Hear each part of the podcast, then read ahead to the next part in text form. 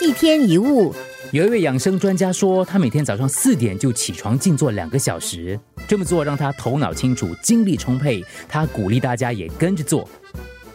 我的想法是，如果我或者你照着他的画作，可能整天都昏昏欲睡、脑袋空空。为什么呢？因为对他好的未必对我或对你就好。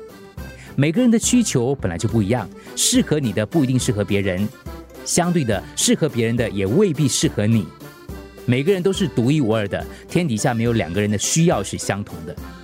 有一只驴子听到蟋蟀唱歌，心想：哇，能够像它那样唱歌多好！他问其他动物蟋蟀的秘诀是什么，他们告诉他，蟋蟀喝露水。于是驴子也去喝露水，但一开口唱歌，仍然发出驴子的刺耳叫声。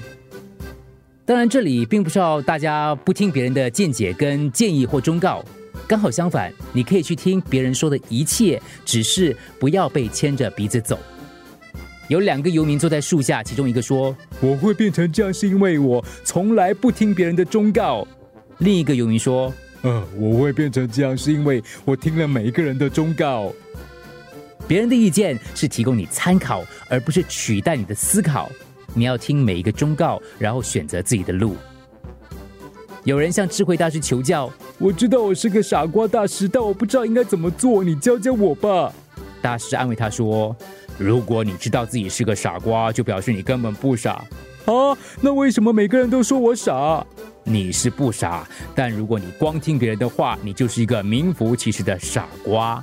所以你不傻，但如果你光听别人的话，你就是傻瓜。”一天一物。